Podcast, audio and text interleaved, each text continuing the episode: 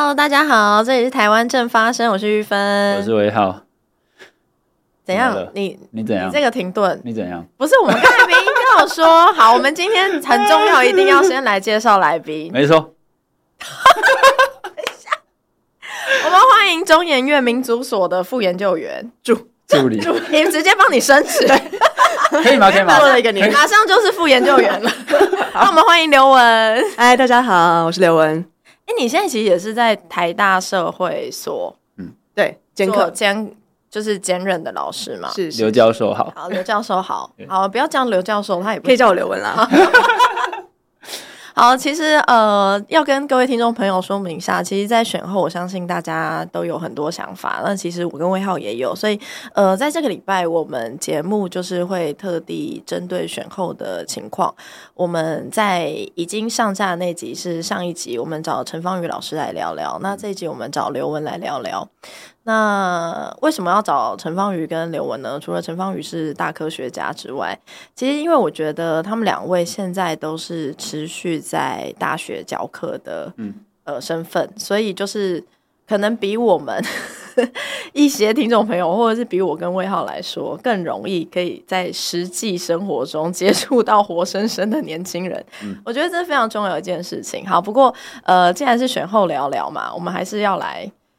问一下刘文，就是选后的看法是，嗯呃，我想先讲一下，就是因为这呃这一波选举其实有四百多位。外国媒体来台湾嘛？嗯，那其实我自己也接受了很多外媒的访问，就是选举前跟选举后。我看开票的时候，刘文也有上节目，而且你那一天还不止一场节目，有两有两个节目，对不对？对，一个是 BBC 中文，一个是台湾 Plus 英文的。对，那我觉得大家其实呃都想要从三个面向了解这次的选举，一个就是台湾在国际了解一定是中国因素的问题嘛，然后呃第二个是大家会常问到就是 youthful。年轻的选票到底去哪里？嗯嗯嗯、那第三个当然就是这个台湾的奇迹——民众党，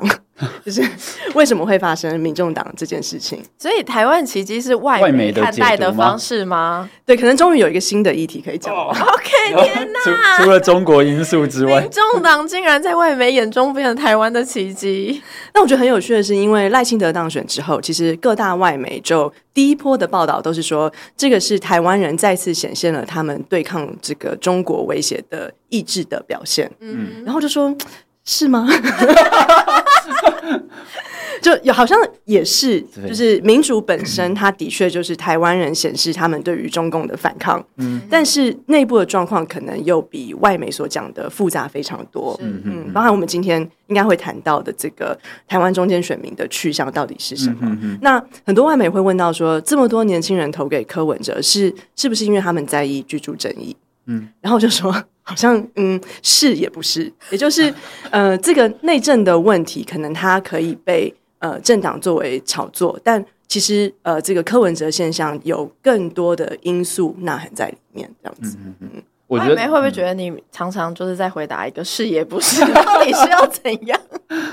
就希望他们可以用一个更全面的观点来看待台湾。那包含其实也想强调，因为就是玉芬有时候，就有接触很多年轻人嘛。那呃。我们都很想强调的是，年轻人他并不是一块铁板，嗯，就年轻人的内部构造也非常复杂。就像其实这一次的选举结果，呃，这个资料也显示，四到五成的年轻人，就是二十到二十九岁，这个是的确投给民众党，嗯，但是其实有呃三到四成是投给民进党，对，所以这并不代表说所有的年轻选票百分之八十九十以上全部都到了民众党，也就是。呃，在年轻人选票里面，他们也是有自己的选择的。那这个选择其实除了局势的问题，然后比如说很多人会讲想要改变反建制的问题，它其实也是有一个价值的选择。嗯，就比如说像我自己在呃追踪的比较多的这个群组，就会发现其实蛮多的呃年轻人独派独派年轻人，然后支持比如说性别平权的年轻人，他们其实是蛮愿意为民进党发声的。是对，所以它并不是一个完全一面倒，好像年轻人都是在抖音上，然后都被这个呃这个抖音洗脑这样子的一种现象。嗯哼哼哼，我觉得，因为其实其实我们选后就是我们我们决定录两集，某种程度上也是要缓解我们的焦虑。可是我常常常常在我们在常常在跟黄玉芬聊天的过程当中，就是我们就一直觉得说自己好像接触不到年轻人了，然后、oh. 然后那个那个距离感就是。因为毕竟就是大家，我们是十年前的年轻人，在对，因为我们也都非常坦诚的承认自己也并不年轻，所以不敢就是就是自居是年轻人，就离离那个街头和反建制的那个日子有一点有一点远，所以会很担心说这个呃，一方面是偏听啊，一方面是说不理解现在年轻人到底到底喜欢的是什么，然后在当然选后之后就是激情激情过后要怎么样去要要去调整。就是大家的方向，然后更认识年轻人的声音这样子。那因为其实就是就是激情激情落幕了这样子。那刘文自己怎么看说这一次的选举？因为也是看了很多诶选前啊或者是选后的一些分析，这样子有没有自己觉得最惊讶或者是最不解的地方？嗯，我觉得。呃，虽然这一次民进党然是赢得了总统的选举，但大家都很担心国会的事情嘛。嗯、那因为我自己是台中人，所以我其实我看到的是党国政治的延续，嗯、也就是党国这件事情它并没有消失，它其实更加的地方化。那我们其实，在跟外媒聊天的时候，也有讲到说，呃，中国因素这一次影响台湾，它不再走。可能传统的方式，也就是以这种，当然还是有继续啊，比如说这个攻击扰台啊等等这些非常呃张扬五爪的方式，他们还是在进行，但他们其实更加的深入跟地方化。那包括我们可以看到很多像这个中南部这种呃这个。呃，党国跟黑金的合作，他也赢得了非常多这个地方的席次，所以我我自己比较担心的就是，呃，民众党的现象某一种程度会引发一些可能中间选民他们对于，比如说他们说蓝绿政治恶斗，嗯，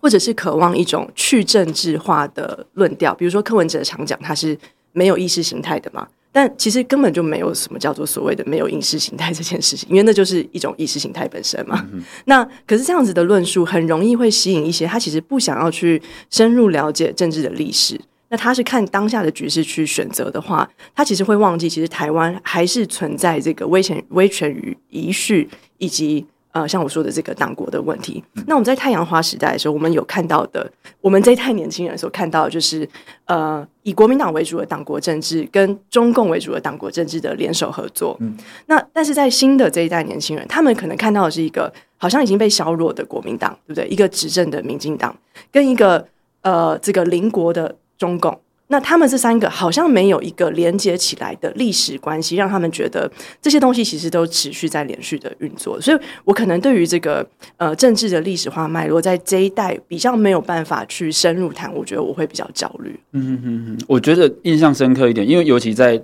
在刘文刚才讲台中，其实算算一个。这是要怎么讲？说蛮明确的地方，就是民进党在台中调了四个选区，然后三个是现任，一个是这个交棒失败这样子。那其实，在台中的状况，尤其海线这边非常的明确，就是蔡壁如这边是挑挑战那个现在立法院副院长蔡其昌，然后他们在蓝白合的情况之下，算是选的非常的漂亮，就是离蔡其昌的差距其实很近的。因为选前其实大家没有觉得说，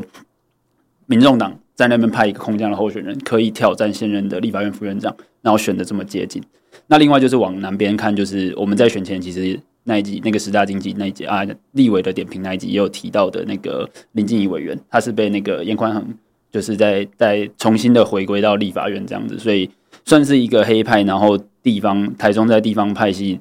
的结合的情况之下，又重新的拿回了他们的权利这样子。那在这样的情况之下，尤其台中就是我们传统上面认为它是摇摆州，那。有人作为一个台中人，看到那个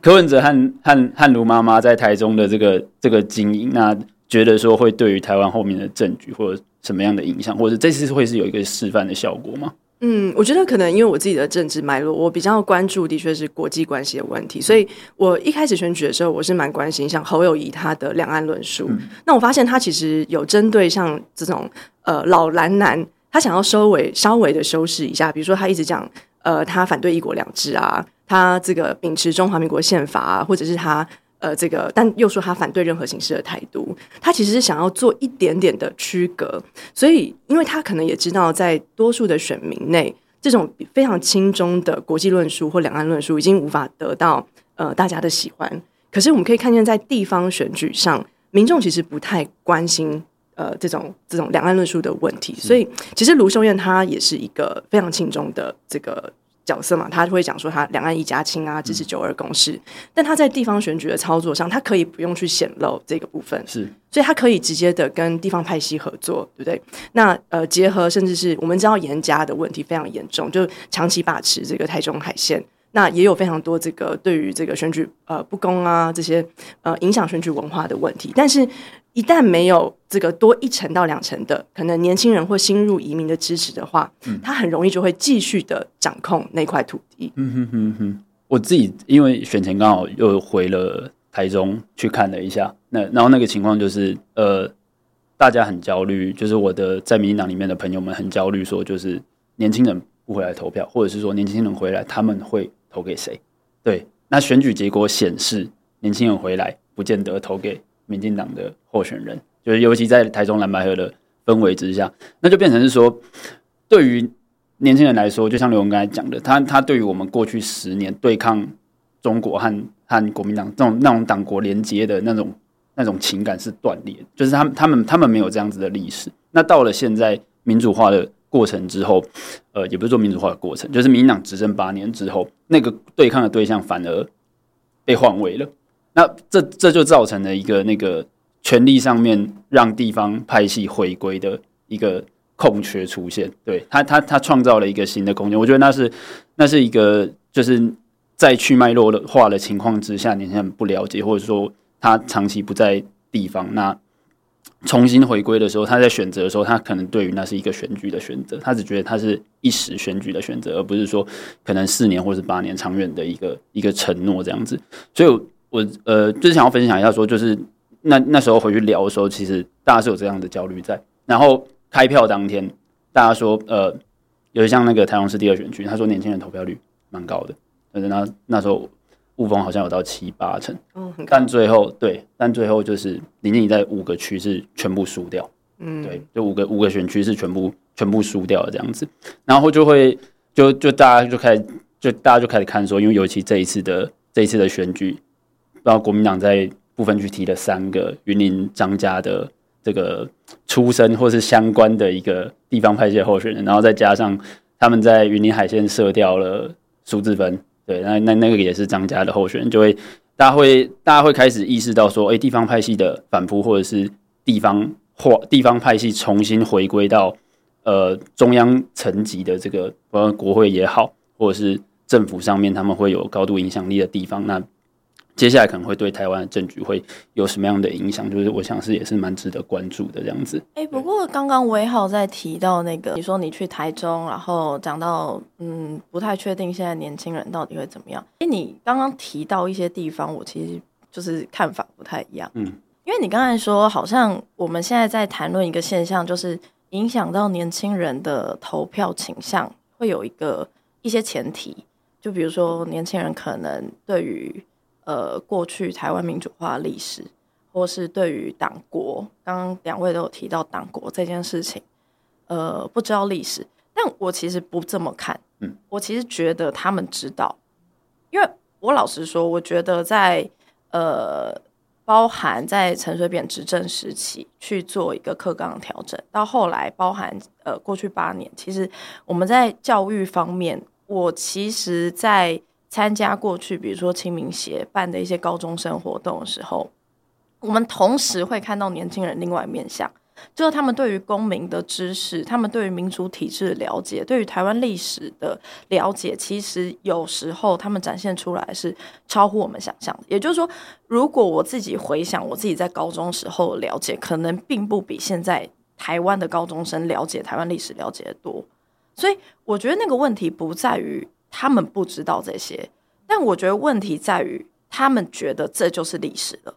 你懂那个差别吗？嗯、就是他们其实是知道，但他们觉得这就是过去了，就是不影响现在的。对，就是他们没有，就或者说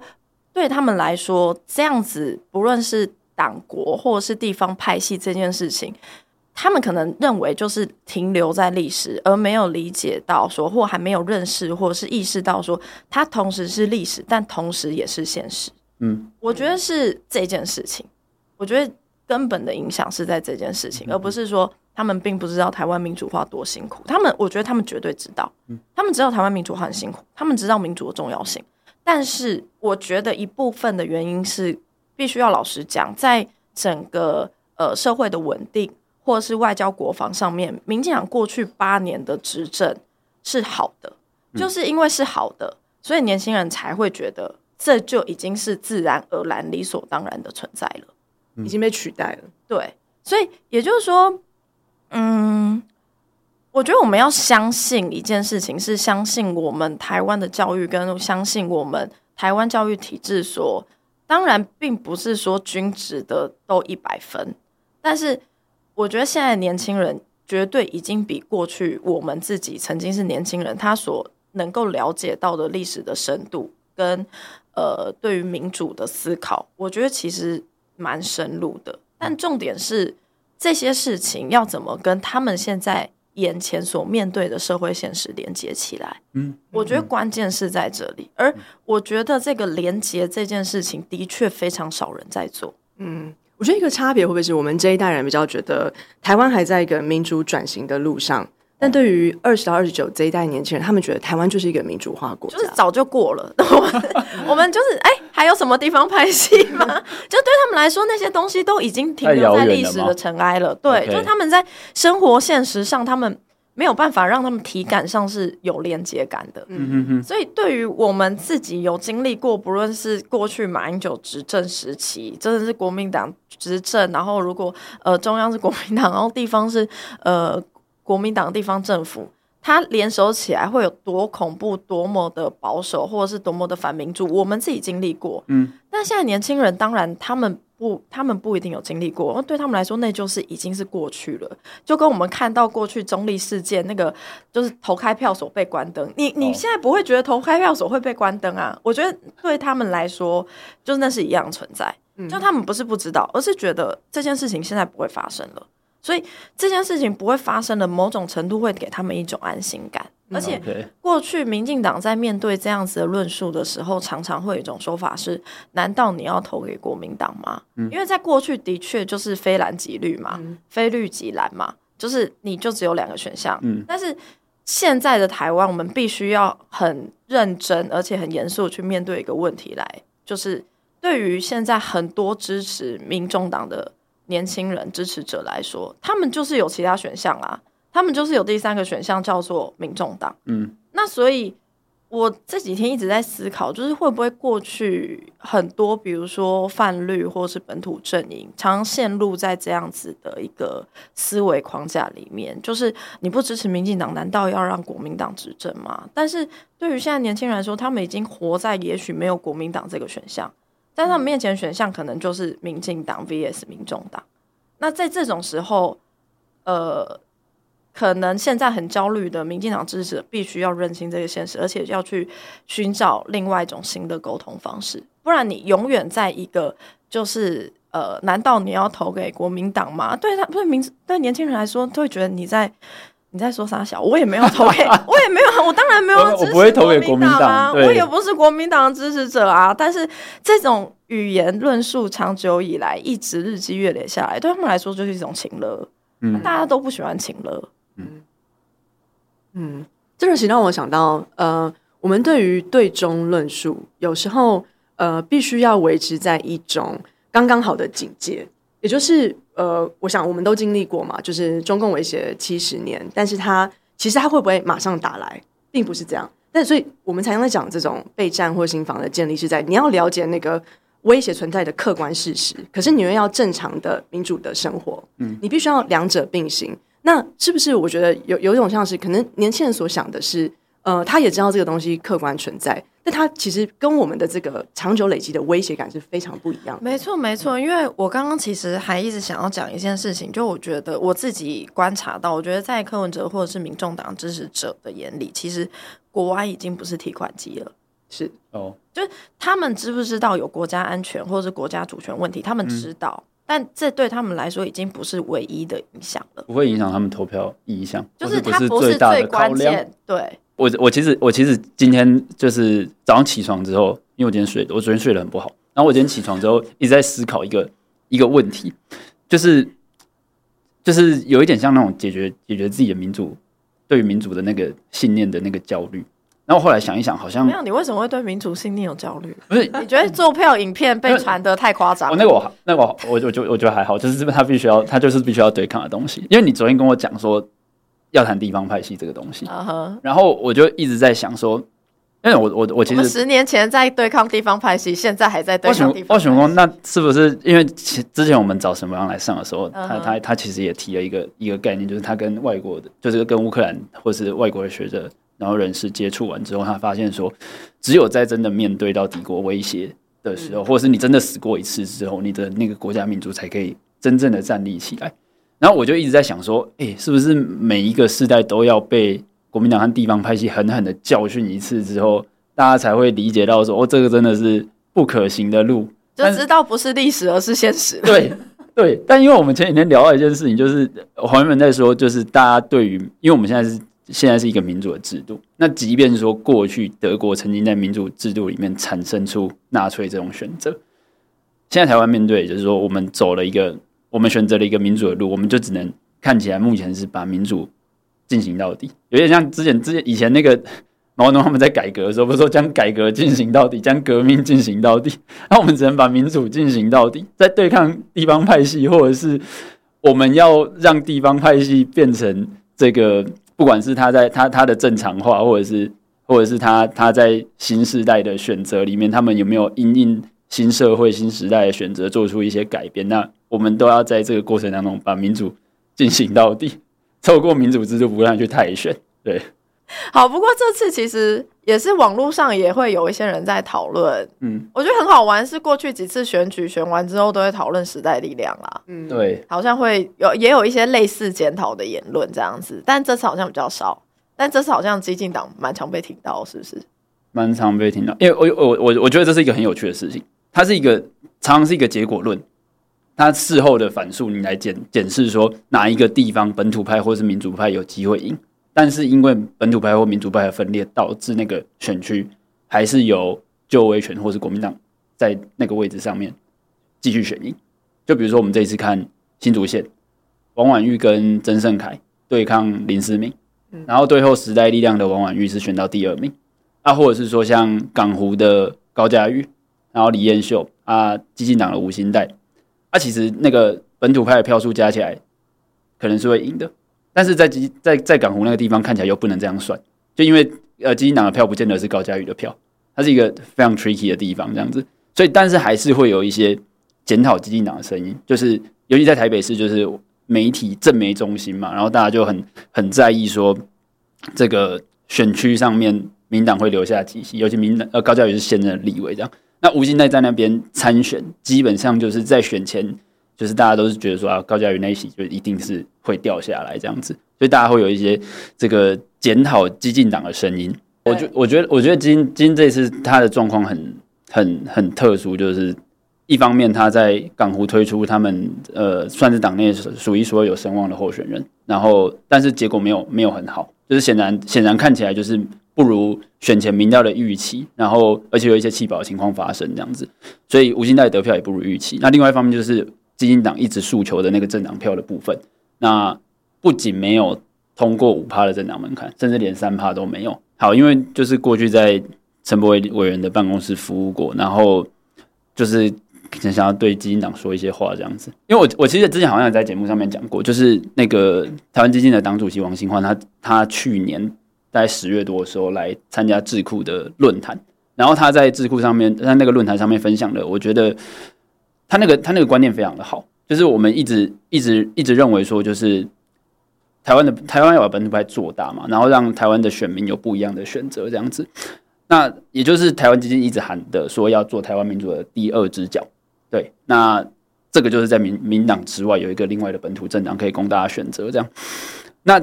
王新焕主席当天讲的是一个民主可能导致民主沦亡的论调，就是说，如果假设台湾在本土派的政党一直没有长出一个健康的第二大党的情况之下，台湾人民会没有得选择，所以会在那个挤压的制度挤压的情况之下，每次的投票选择都可能导致旧威权政党再回老回来执政。那这个。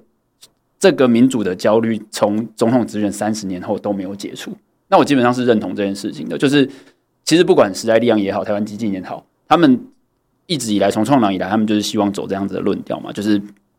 在民进党之外，供本土派选民有其他的选择。那当然，最健康的情况之下，就是民党是一个往中间路线，然后在稳定执政的政党，本土政党。那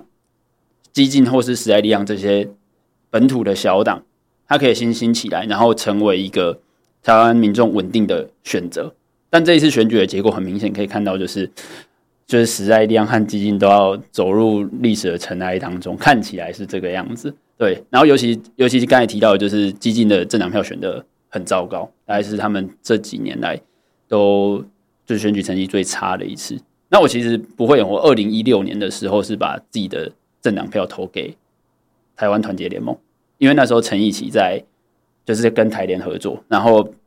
陈义奇会是第二名，所以假设台联二零一六年有过门槛，他的政党票有过门槛的话，陈义奇就会进到立法院当。那你是陈义奇的支持者？部分区立委，哎、欸。我是十年前看超克蓝绿论论、嗯，就是那个专栏的人，就是他们。你你是很死忠的，这个在这方面是很死忠的一个人哎。就他们某种程度上算是一些我这个独派思想上面的启蒙、嗯，就是那时候我也有看，我也有看。对，超克蓝绿。哎、欸，你们两个很厉，我我要我要坦白一件事，我从到现在一直到现在录音这个 moment，我没有看过陈奕奇的任何一个东西。真的吗？包含包含影片或什么的，就是我。对我，我可能在这方面我比较偏向中间选民一点。总之，我就是曾经对这个政党有高度的期待，就是真的希望说，不管是基进也好，时代力量也好，台湾民主真的有一个健康的第二只脚可以供大家来来选择。但是，就是在几次的这个选举过程下来，当然还有我自己在过去国会委员办公室服务的经验，因为好先讲他们团队的状况，就是我觉得。没有加入过基进党，所以从侧面的观察看起来，就是基进党是一个很年轻的政党，所以他们一旦有一个中央席次的这个中这呃这这是国会的议员的时候，他们就整个党都想要哦，大家很期待、很兴奋要做一件事情。但是那种情况下，就是呃，他在地他在各地都开了很多很多的党部，那但是你只有一席的立法委员。变成是说，你要用这一席的立法委员的资源去撑起你整个政党，然后还有整个基层的组织。那你有一些什么委员会的考察，说委员会考察，你都想要派人去，然后地方的建设什么，你都想要有人出席，有人到场。但基本上这个是一个一个立委能量做不到的事情。即便他是不分区好了，他可能都需要数个不分区委员来撑起这样的事情。所以这就导致了很多的这个他们的党工，或是他们基层的党公职，他们在。没有真正在体制内做事情的经验的前提之下就，就直接被丢到那个地方政治，或者是和和中央层级互动的那个那个那算什么格斗场里面去？那在在那个过程当中，其实我觉得对年轻人是非常非常消耗的。就是一方面你不知道说，我跟去一个考察或是一个会看，我到底要看什么？那我看了这个东西之后，我看到这里有问题，我要怎么？回报回来，让我的立委跟中央政府或是行政部门去沟通，把这件事情做好，这是另外一个问题。所以一方面他看不到问题，但他另外一方面他不知道怎么样处理问题。那最惨的是第三个，就是没有人来教他们前面两个问题要怎么做，就没有没有足够的好的年轻的政治幕僚人才去带他们往前走。所以我觉得这是他们那个少数席次会。会遇到一个很很很关键的问题。那另外一个问题是他们党内的问题，就是我觉得台湾基进这这这这几年的经营下来，有一个不妥的文化。那他那个那个文化是系于党主席前党主席陈义奇本身。就是我的意思，就是大家如果印象深刻，陈义奇每次都把自己排在部分区的名单里面，他都是那个第二名的位置。那第二名的位置，也就是说。你只要政党票有过五趴的门槛，你就是保底会进到立法院的那个人。那这对，就跟这次民众党黄国昌一样位置。对，我的意思是说，那就是一个你对权力没有办法放手的状况。你看，你一直要一直要实现自己的这个对政治的远大的理想，可是每次在在在选举过程或是选举结果不如你的意思的时候，尤其二零二零年最明显。他就是到处跟人家干掉，说蔡英文说不要分票，不要分，不要配票，所以基进有机会过门槛。但是最后基进还是没有过门槛。然后他他一直很不满这件事情，然后到处到处跟大家讲，那我觉得，我觉得基进之所以这几年为什么那么动荡，然后一直有人离开，主要原因也是因为这个，没有人可以挑战陈奕迅那个权威的情况。我觉得某种程度上跟时代力量。黄国昌，黄国昌还在的时代力量是很类似的。对啊，所以就是要都要等他们自己走。你没办法挑战他吗？那我觉得其实刚刚聊了很多台湾基金比较细部的问题啦，但我觉得其实呃很好玩是在这次诶讲好玩可能会引起一些人反感，但我这里这里只是要提醒说这是一个蛮多人讨论的一个。现象就是，你可以看到，在二零一四年，就是三一八运动之后，为什么不断的提到二零一四年三一八运动是一个关键时间点？是因为的确在那一年之后，台湾卷起了非常巨大的社会能量，那也因此开创了很多就是过去没有想象过可以有的小党的空间。比如说最明显的，当然时代力量，嗯，跟激进其实也是从那之后开始逐渐去累积它的。呃，这个政党的支持，但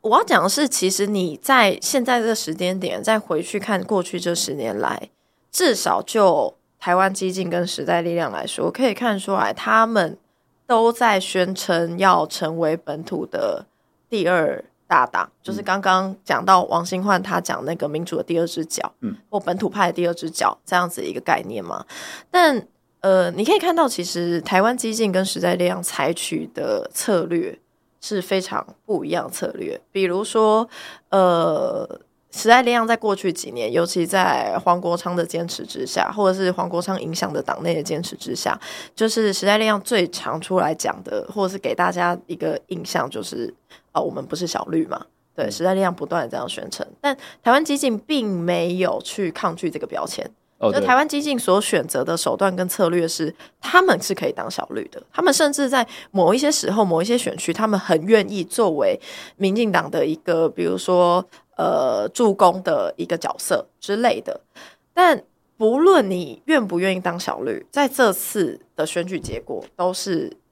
这样子的，就是他们这两个政党，其实以目前的得票数来说，都很难去确认说，哎，他们是不是在现在的台湾社会是有办法获得可以继续存在的支持度的。嗯，那我觉得这件事情是很值得来好好研究的。嗯，我觉得会不会是因为那时候选运后，我们会觉得。台湾的本土能量是非常巨大的，可能有点膨胀到觉得是八成之类的这种想象，但后来发现民众党才知道这个流量密码是你要跟国民党越来越像，你才有可能成为本土第二大党。这件事情其实我之前跟刘文有讨论过嘛，因为我自己之前在时代力量的时候，常常就是为一件事情很困扰。我必须讲，那个困扰是非常深层的困扰，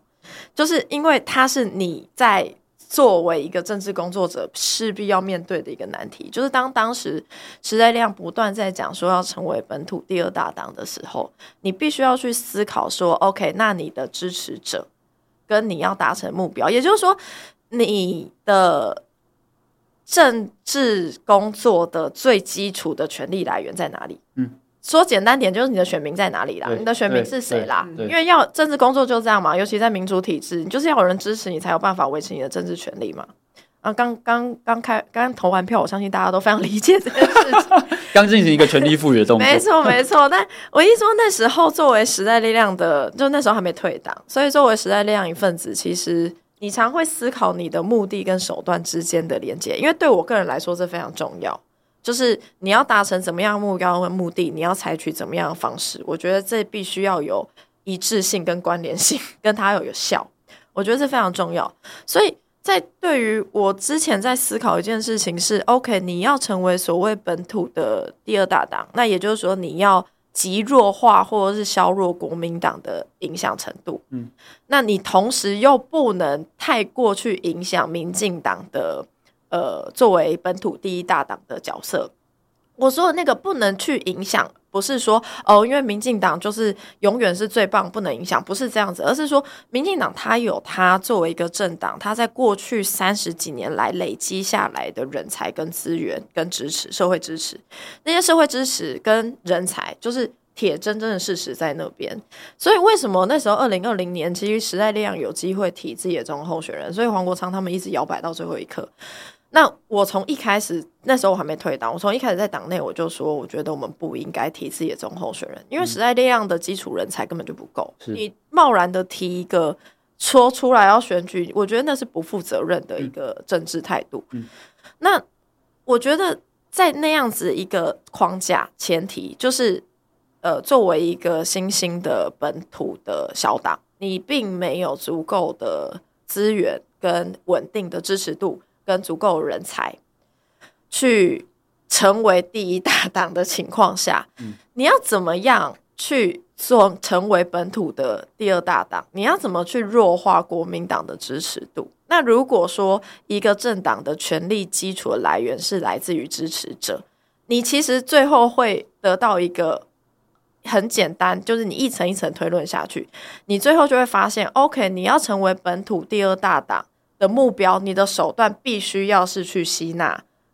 国民党的支持者，嗯，你才能够达到我刚刚讲那个状况嘛。那但是，当你今天在很多议题上，你可能比民进党踩得更左、更进步的时候，你其实吸纳到的是民进党的支持者。对，这是我认为这是所有，或者是未来，我不确定未来会不会有，但是我觉得这是所有呃政党，就是以比较进步价值跟比较。左派立场的呃精神，要去做政治工作，或者是呃希望在台湾成为所谓本土的第二大党，所我觉得都会面临这件事情，就是你的手段跟目的实际上是脱节的。嗯，你同时吸纳到的支持者，其实是过去民进党支持者，而你吸纳到一定是那些觉得民进党做的不够进步的那些人。所以你可以比民进党更进步，但你是吸引不了国民党支持者，因为国民党支持者没有在在意那些。没错。但这样子的情况是，就会变成其实你引来的是所谓本土第一大党的呃抗拒，或者是支持者不满，全面的歼灭。我必须这样讲，因为因为我觉得那是那是很自然的，那就是那就是。就是权力的竞逐嘛，对啊，人受到威胁，对，人受到威胁，你会有一个反应，就会变得跟刺猬一样，嗯，对。然后我必须讲，其实过去民进党在受到，比如说支持者可能会被吸引走，或者是呃受到这些就是呃潜在威胁的时候，他某种程度他在很快时间点内会变得很像刺猬的存在，嗯、或刺猬一个表态，嗯哼，而我觉得。其实，所以你可以看到，在这次的选举，或者是过去这十年来，你作为一个呃所谓进步价值，或者是比较更独的一个政党，你不论接受或不接受这个小绿的标签，你实际上你最后是没有办法成为刚刚王新欢讲的，就是刚刚威浩提到王新欢讲那个，就是本土的第二只脚。对，因为你企图达成的目标，跟你要吸引的。支持群众，你所采取的手段实际上就是脱节的。嗯、那 Echo 就是回应到刚才刘文讲的，所以为什么现在会看到，就是其实民众党他他没有那个目标，但他采取了去弱化国民党的手段，但他并不自诩要成为所谓本土派第二大党。我觉得这是这是很值得再继续观察跟研究，跟我觉得某种程度可能是所谓。就是策略有效的地方，嗯，就是他们没有要去召唤那个啊，我们要成为本土第二大党目标，他们没有让这个目标，就是他们喊都不喊，这是他们喊都不喊，完全他们喊都不喊，但是他们所采取的手段，实际上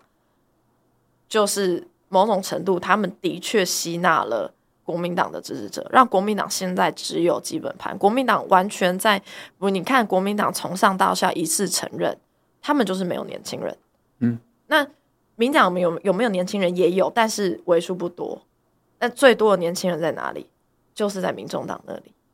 那我觉得这的确是我们应该好好放在心上，而且去去思考怎么样去调整自己的手段跟目标之间连接的一个现象。嗯，我们我们刚刚那个讲的东西，很像就是把这些接下来的接下来要谈的议题把它包在一起，就是。一方面是民众党怎么样改变的，在这些选举当中，从从选举就我们看怎么样它改变了台湾的政治结构。另外一方面是民进党就是相对来，这是联动的嘛？民进党怎么失去中间选民？还有所谓就是大多数偏大多数年轻人。可是我们其实还没有好好聊民民进党怎么失去中间选民吧？哦，对啊，对啊，对啊，可以开始好好对这个东西应该要再串在一起，对。哎，就像就像玉芬刚才刚才提到的话，就是看起来民民众党好像吃下了这个国民党和民进党之外的这个选票的市场。那哎，我要我要澄清，不是看起来，大家可以去 Google 一些王洪恩、王洪恩等人的研究，就是你其实从各地的，因为有去比较二零二零年、二零二二年跟二零二四年，呃，各地。呃，不论是民进党催票率，或者是你会可以去看到很多，就是从那个分布看起来就是一的，对，就是吃掉了一的图表，就是非常明确。从选票实际的选票分析来说，就是这样子。嗯嗯嗯。那刘文觉得为什么民进党会失去中间选民的支持？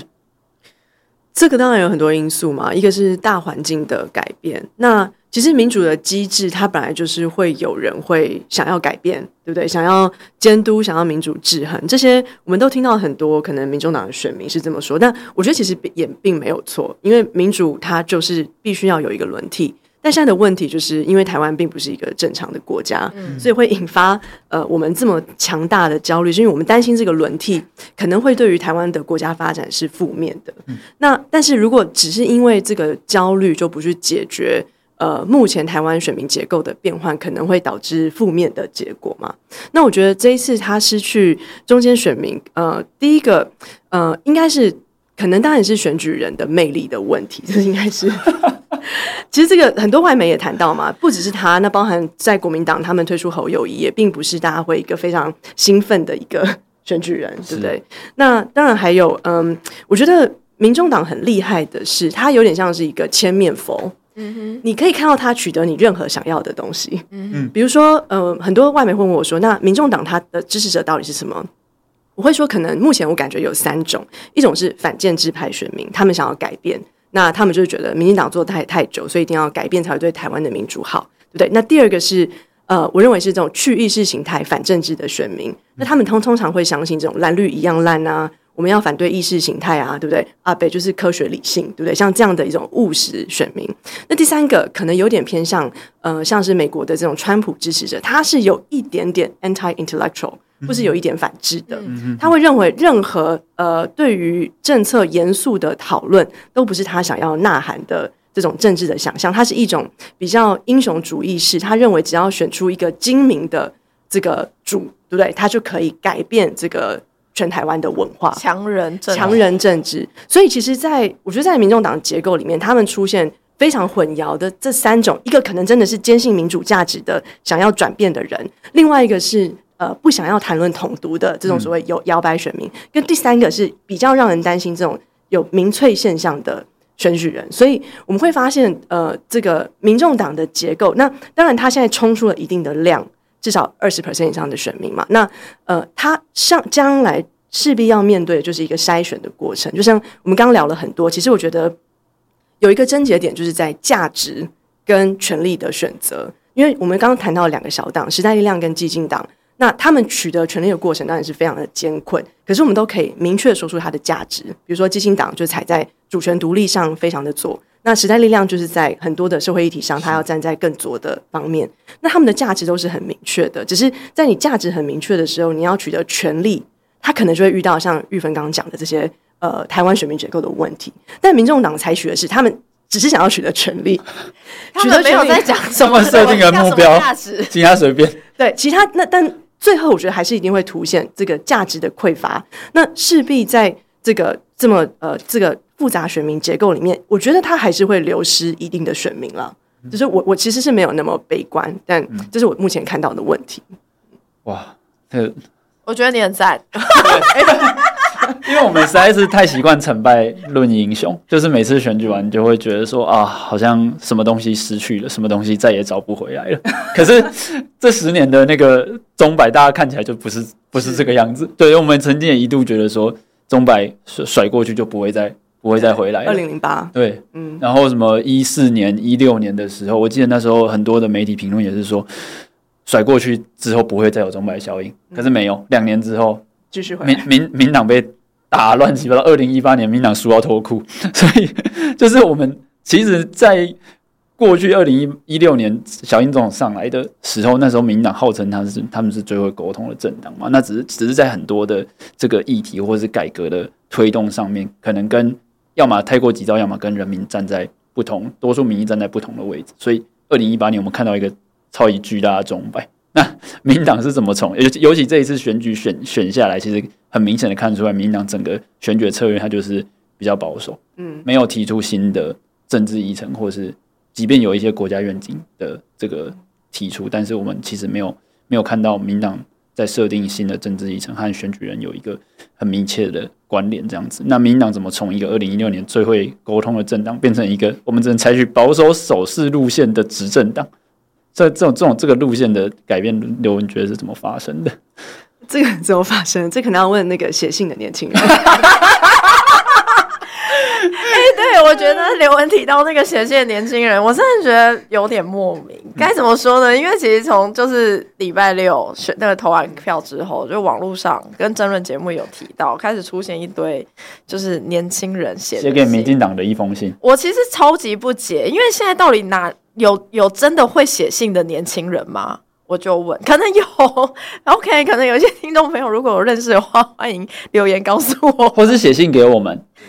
如果有认识会写信的年轻人，欢迎私讯我们 IG，或者是我们也是有 FB，如果大家还有在用 FB 的话，各位年轻人们。但我觉得蛮莫名的，就是那个信的内容会出现一些什么小短片。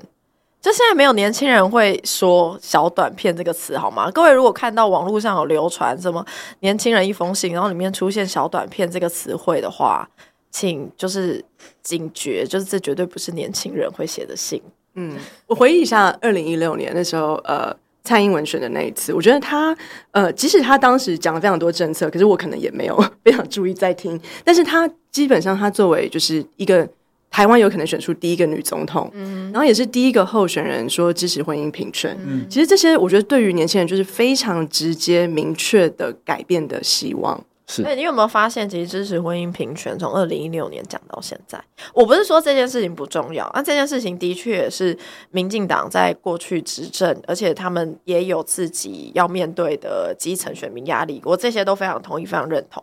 但我的意思是说。就是再好的一件事情，讲到一千遍，就是下一个。对，就是这个心情，就是这个心情。原来是这样子吗？我觉得年轻对年轻人来说就是这种感觉啊。OK，而且我觉得另外一件事情，当然是呃，我觉得民进党这次可能有意识到，所以有一点克制在使用。因为我有去听那个，就是呃，白灵果在开票当天就找了瓜吉录的那一集，那集蛮好听的，各位推荐各位听众朋友可以去听一看。那因为我本来就是一个很喜欢瓜吉的人啦，那。我必须讲，我觉得瓜吉是一个非常值得钦佩、很正直的人。对，然后但是，呃，就是在那集里面，其实他没有讨论到一件事情，我觉得也是一件很重要的事情，就是呃，我们常常会觉得民进党是最常讲抗中保台的一个政党。或是呃，年轻人很喜欢，就是讲说民进党就在放贩卖芒果干嘛，就芒果干这样子。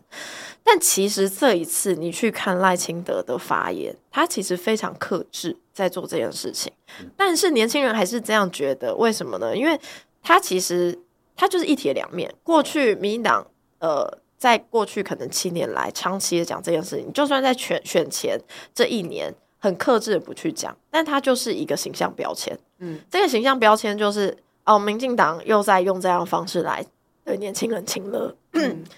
我我同意，但我觉得我们这边也要检讨一下国民党，因为真的，一开始所谓战争跟和平的选战论调，对对，就是国民党抉择论。是对。那你觉得基于这个议题，其实民进党作为执政党，他真的不能够不回应。嗯，当然，对。那我觉得，当然这个呃。呃，这个民进党团队已经对于这个回应非常的呃保守，就是非常的稳健，然后强调国防自主才是我们所谓这个对抗中国最好的方式，也而且是避战的最好的方式。可是，一直到侯友谊选前，好像三四天，他们发表的那个竞选录影片，全部都是在讲战争和平，战争和平。那得利的是谁？其实就是柯文哲，是对不对？所以这就是一个这次选战，然后我觉得造成的一个后果。嗯，好，那。所以比较起，对不对？二零一六蔡英文的形象，其实我们这一次看到的三个候选人，当然他们的政治背景跟意识形态非常不一样，但其实我觉得一个非常粗暴的方式看，他们就是本土的老男人，三位都是，哦、不能同一个人多，是，所以呃，这三位选举人到底要怎么让年轻人得到吸引力？如果不是靠个人魅力，你真的就是要靠议题的设定。那赖清德这是设定了什么样的议题？但他讲了这个希望和平、和平希望工程，但这些东西希望国家工程，希望国家工程，你看我都没有记得，国家希望工程哦，国国家希望是希望国家工程，国家希望工程，OK，听起来很像联合报什么愿景工程。哎、欸，其实我觉得就是一样东西，而且愿景工程更容易记住，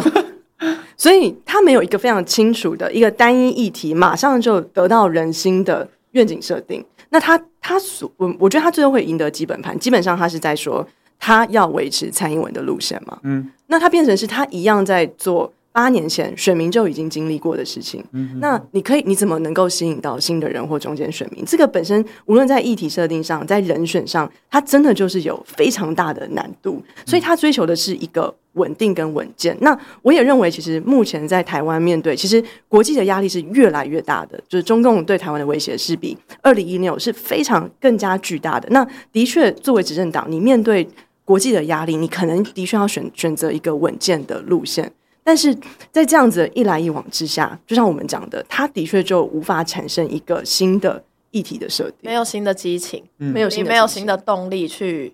去吸引不一样的支持者。是，哎、欸，我觉得很神秘。这样子讲起来，表示说，如果总统是连选得连任，然后没有任期限制的话，我们可能可以再选一次蔡英文。完全可以，他应该会当。而且你去看他现在的支持度，很少有民呃民主呃民主体制、民主国家的呃留一个候选人美好的下台声音。第八年，他支持度非常高哎。对，以就是你去看普世的这个比较来说，其实非常惊人。嗯嗯，对。其实对吧？那那那就会变成说，就是像刘文刚才讲的，其实蔡就是赖清德是站在蔡英文的路线延续上面去赢得这场选举嘛。那其实我们。前几天跟陈芳宇老师聊的时候，也有发现到说，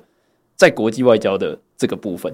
他的路线是受到三位总统候选人的高度的肯定。对对对，不管是明明示或者是暗示，因为柯文哲很明很明显就是说，他在国际记者会直接说他就是延续延续蔡英文路线，然后侯友宜。在这个选举过程当中讲的东西，虽然他的什么，他也是在讲维持现状。他有时候颠三倒四，但是你就是会觉得说，哎靠，这个东西你把他名字遮掉，然后发言人的名字遮掉，其实就是蔡英文，听起来跟蔡英文或是民党路线完全没有差别啊。所以这是这是一件很很很奇妙的事情。那也就是说，就是我们前几天讨论的，就是国际外交在这一次的这个选举当中，包含说中国的威胁也好，或者是这个相相关的情势，反而好像看起来不是。民众在这个做出对总统选举或是政党投票的时候，一个很关键的决定的因素，它还是考量，但是它变成不是一个一个关键的因素。那我觉得就要回归到说，那那现在大家的大家的抉择到底是是什么？就是我们和十年前或者是八年前，大家在投票的时候，大家在意的议题不一样的点到底是什么？就是我们想要问的那个问题，就是进步力量该何去何从，或者是年轻人还。在不在乎进步价值？我昨天其实对于，就是我我看到这个题目的时候，就是我我有跟玉芬说，我觉得这这个这个问题问的非常好。但是我反过来在想的一件事情是说，那这个所谓的进步价值，因为有世代之间的不同啊，我们十年前在意的可能是什么反核，或者是巨大的中国威胁，那现在大家比较在意的是，嗯，有没有房子住？居住正义，或者是我的薪水有没有有没有提升？然后我就在想说，这个所谓的进步价值，它是产生了一个典范转移，还是说，因为我们某种程度上大家一起在这八年、十年的路上走到了一个里程碑，所以大家可以回过头来反呃关注自己的需求。刘文怎么看这个 这个选民对于这个议题的关注和价值的选择？这个问题真的很好，但我觉得也很困难。那我觉得我们谈论政治的时候，因为是选后嘛，所以我们很容易聚焦在选举的政治。但我想要讲的是，其实政治它是有不同层面。那我们现在谈的进步价，它是更高层次的 politics，就是政治本身。我们作为政治，到底是要为了什么？我们通常都会讲，就是要为了一个更好的社会嘛，或是一个更好的集体。那在这样的这个呃想法下，我觉得年轻人是在乎这件事情的。那是不是跟他们的投票？呃，这件事情我觉得是另外，我们刚已经讲了非常多。但政治作为一种价值的选择，或是对于社会跟未来的想象，呃，它绝对是年轻人我觉得最重要的议题。那但是他怎么样被分裂在不同的政党？我们可以看到很多民众党支持者，他们可能说他们是要居住正义，嗯，但这个居住正义是有包含是完全分配的争议吗？就是一个更加以社会福利为主的国家形式，还是只是我个人因为我觉得我受到社会的剥夺？所以我个人应该要得到更好的薪资跟更好的居住环境，这是两种非常不一样的思考，对不对？一个是个人的正义，一个是集体的正义。那我们在讲进步价值的时候，其实更重要的是那个集体的正义。那这个集体的正义，它究竟可以被发挥在什么地方上？那其实这件事情就是要靠我觉得不同的政党的智慧去做的。因为，但是我们现在的文化又非常的强调一种。个人的进步、个人的利益，嗯、就是大家都是功利主义或是务实等等，它其实反而会很容易跟我们想要的这个集体的正义越来越背道而驰。那这个是我比较担心的，就是呃，这个台湾到底我们还怎么样一起想象集体的正义？那像刚刚威浩讲了，我们这一代所经历的集体正义，可能很多的确是在政党转型、民主化跟国族认同上，我们有一个集体的记记忆嘛，包含呃，从这个反媒体垄断到。太阳花等等，所以我们经历个，比如说作为一个台湾人或台湾人认同这件事情，它的确是具有我认为一个集体的跟比较情左的价值，因为它是我们共同经历的，想要一个社会的福祉。嗯、那我我发现的一个状况是，尤其在蔡英文执政八年之下，因为他也是应该说这个民进党的总统，但是使用中华民国在台湾这样的一种国族论述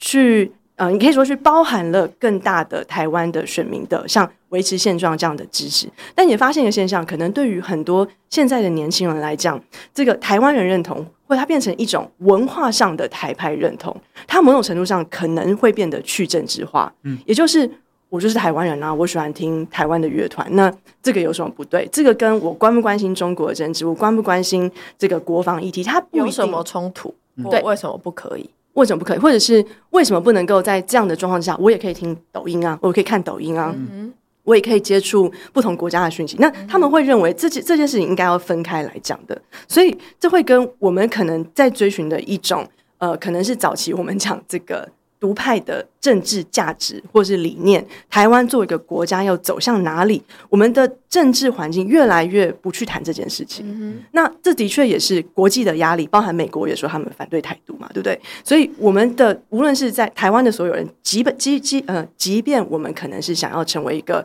法理上跟所有正常独立的国家，但在各种环境上，包含我们主流的政治人物都不再去谈这件事情，所以会造成一个政治价值。跟这种呃政治利益的分裂，嗯、那会变成进步价值。它其实真的越来，我真的觉得越来越难。呃，在主流的选举政治中被谈论。嗯，那你觉得这是危险的吗？我我会担心这样的状况，尤其是目前像我们刚刚一直讲这个第三势力的比较进步派的力量，这些可能可以被国会代表的声音，的确，他现在是没有席次的。那在未来的国会是完全是零的。是，那变成是呃，也许会再发生。可能像马英九执政类似的状况，就是民间跟公民社会的力量变得非常重要。嗯、但是我们在公民社会在做，尤其在目前呃很多 NGO 的 leader，我们都是已经三三十到五十岁的人，老了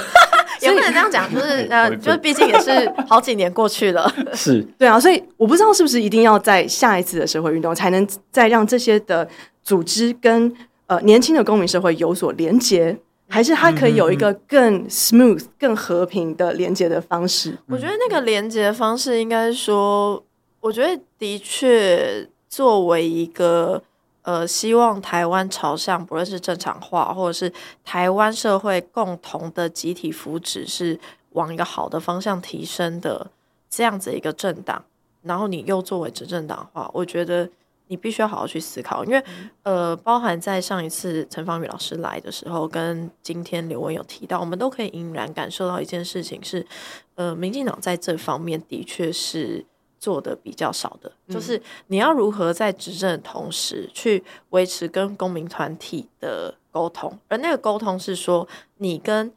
在社会上各个不同议题的公民团体，他们依然想要促使。呃，整个社会集体的进步，或是进步价值，它某种程度可以落实在体制内这样子的团体，你维持个良好的沟通，让他们的声音跟他们建议在体制内是可以被实现的。我觉得这是执政党他必须要发挥他的政治专业的地方。嗯、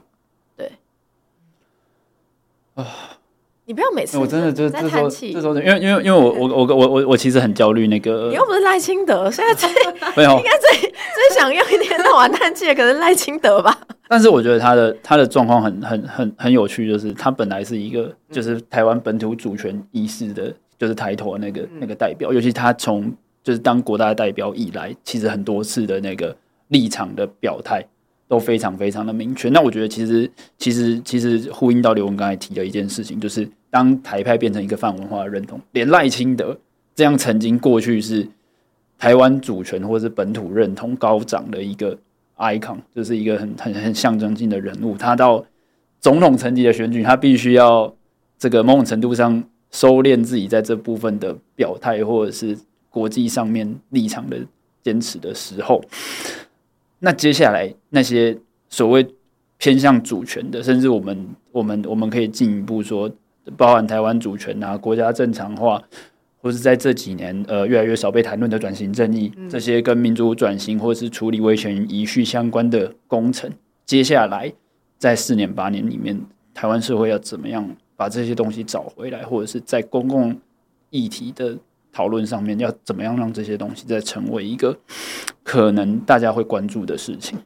我要推荐各位听众朋友，你们可以打开你们的脸书，我蛮推荐。嗯，过去因为就是这几年来可能比较疏于联系，但总之我蛮推荐魏阳写一篇文章。他在选后，他其实观察到很多呃，社群网络媒体上面对于现在的年轻人的看法。那当然，可能里面有一半以上可能是批评，但因为我不喜欢批评年轻人，所以我宁愿叫做看法。那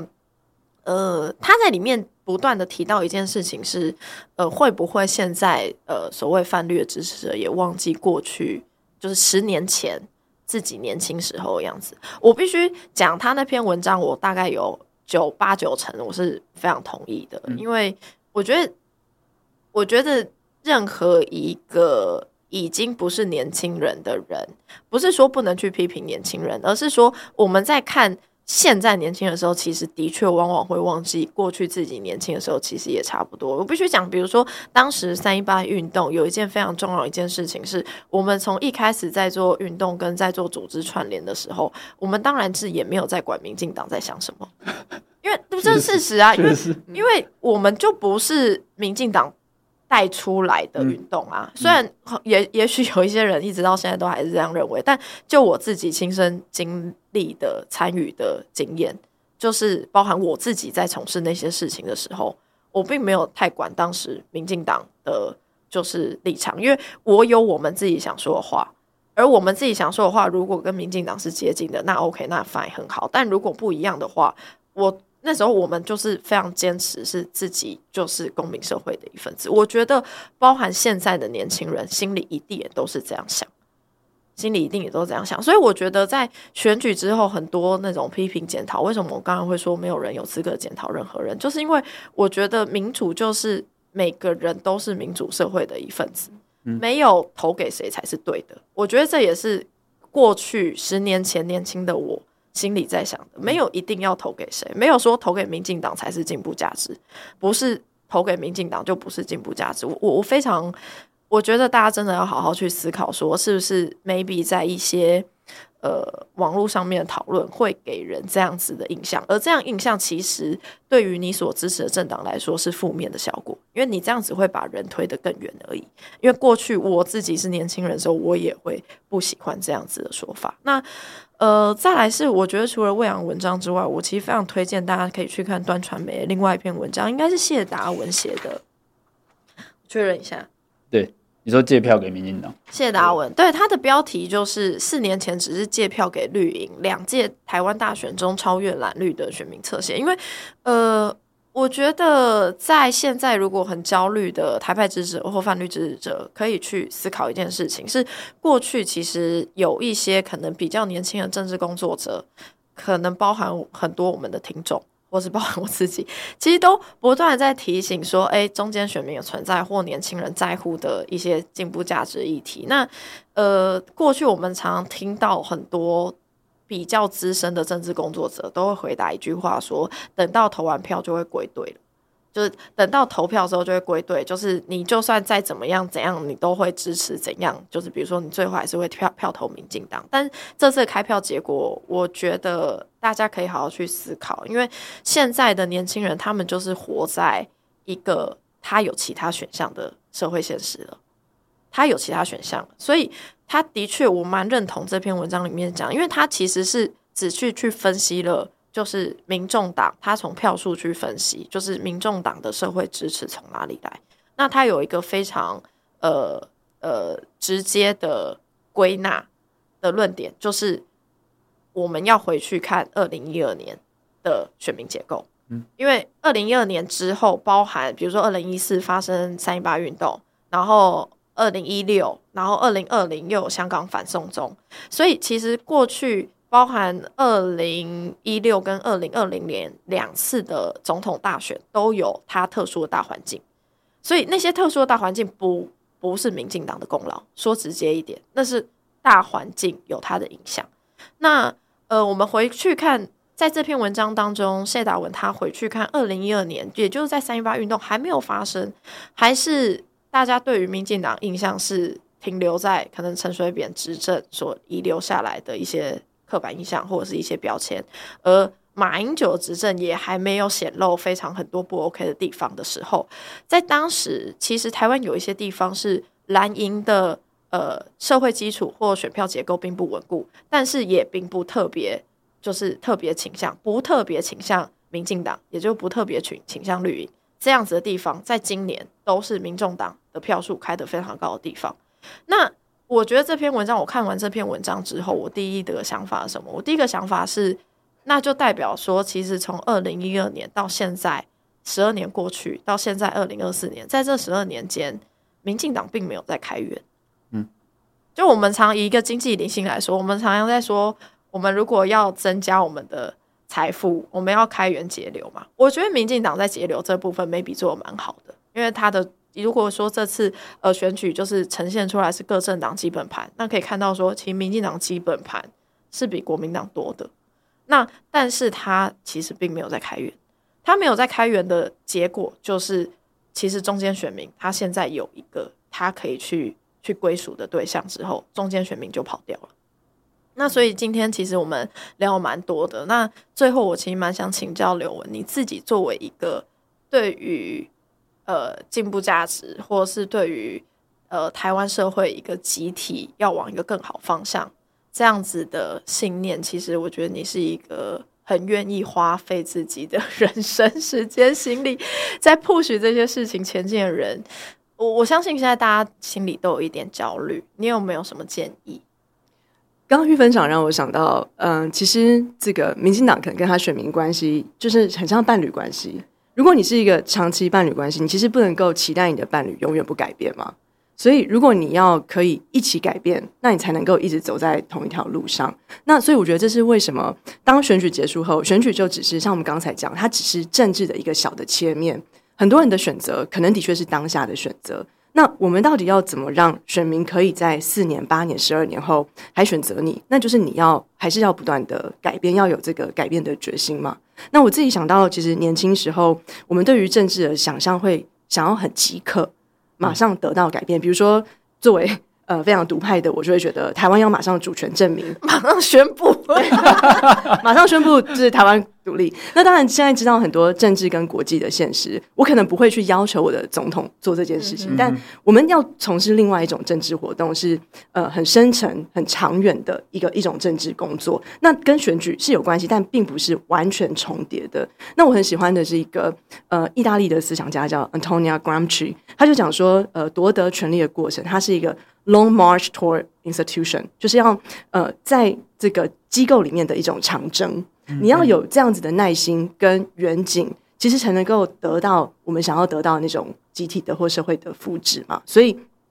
就在这段过程中，那我相信很多年轻朋友可能也觉得很焦虑，很想要马上改变，很想要得到你马上现在就想看到的这种政治的结果。可是我们也是，我们也经过那个阶段，但我们可能还是选择，即使有很多失败跟挫折，还是在某一种层次上的这个政治的工作。所以我觉得，只要一直能够保持着那个远景，那呃，相信就是呃，在除了在这个政党认同中有一个更大的认同，无论是台湾作为一个国家的认同，或者是对于进步价值的认同。那就有可能可以制造出一个新的改变的契机。那最后一个我要说，因为我嗯蛮有深刻印象，是一个爱尔兰的媒体，他那时候访问前就有问我，他说他觉得呃我们这一代的年轻人或是从事这个、嗯、呃行动工作非常有趣，为什么你可以一边支持 LGBTQ 跟女权权利，一边支持国防？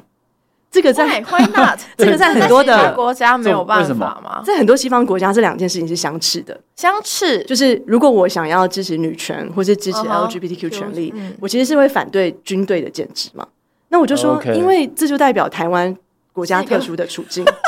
是我这样讲起来，真的一个非常特殊，真的蛮特别的。对，那但这就是我觉得这是我们从这十年来。累积的某一种新的政治路线，其实我们也看了它慢慢的在深化。从十年前，可能很多的台派、独派不想要谈论军事的事情，有越来越多人要这个支持国军的公开，跟甚至是要赢得大家对于国军的信任，因为我们面对中国的威胁，这就是一个很长期、很长期的改变。所以，我其实在这里面，我是会看到这个 希望的啦。对。好，那今天真的非常开心，邀请到刘文来跟我们做选后聊聊。那也希望各位听众朋友，如果你对于这一次选举之后你有什么想法，或者是对于我们刚刚节目讨论，你有任何想法，都欢迎可以私讯我们，或者是呃欢迎留言给我们。那也希望大家，如果你觉得节目不错的话，请把这个节目推荐给你身边的朋友们，拜托大家。好，那我是玉芬，我是魏浩，这里是台湾正发生，谢谢刘文，谢谢刘文，谢谢大家，大家拜拜，拜拜。